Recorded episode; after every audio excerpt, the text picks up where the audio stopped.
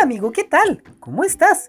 Yo soy tu amigo Lucas y hoy vamos a continuar con la lectura de la escritura. Hoy nos corresponde leer 2 Corintios capítulo 13. ¿Te parece si comenzamos? ¡Adelante! Advertencia final. Esta es la tercera vez que iré a visitarlos. Recuerden lo que la Biblia dice. Para acusar a alguien será necesario que se presenten dos o tres testigos. La segunda vez que los visité, les advertí que iba a ser duro con los que habían pecado y con todos los que pecaran después. Ahora que estoy lejos de ustedes, lo vuelvo a repetir. Y lo hago porque ustedes quieren que les demuestre que hablo de parte de Cristo. Cristo no es débil cuando los corrige, sino que manifiesta su poder entre ustedes. Cuando Cristo fue crucificado, era débil, pero ahora vive por el poder de Dios. Nosotros compartimos con Cristo esa debilidad, pero gracias al poder de Dios también compartimos con Él la vida. Si es necesario, cuando vayamos a verlos, les daremos pruebas de ese poder.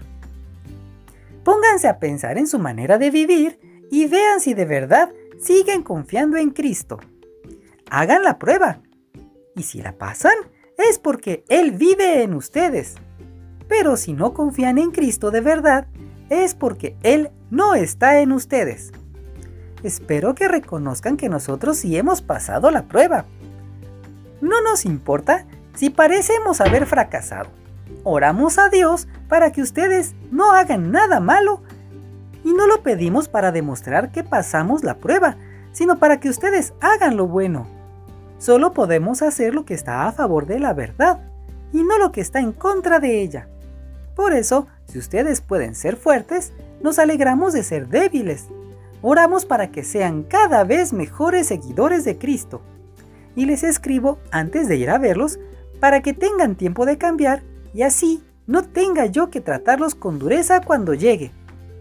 La autoridad que Dios me ha dado es para ayudarlos a confiar más en Él y no para destruirlos. Despedida. Eso es todo, queridos hermanos. Me despido de ustedes pidiéndoles que estén alegres. Traten de ser mejores. Háganme caso. Pónganse de acuerdo unos con otros y vivan tranquilos. Y el Dios que nos ama y nos da paz estará con ustedes. Salúdense unos a otros con un beso de hermanos.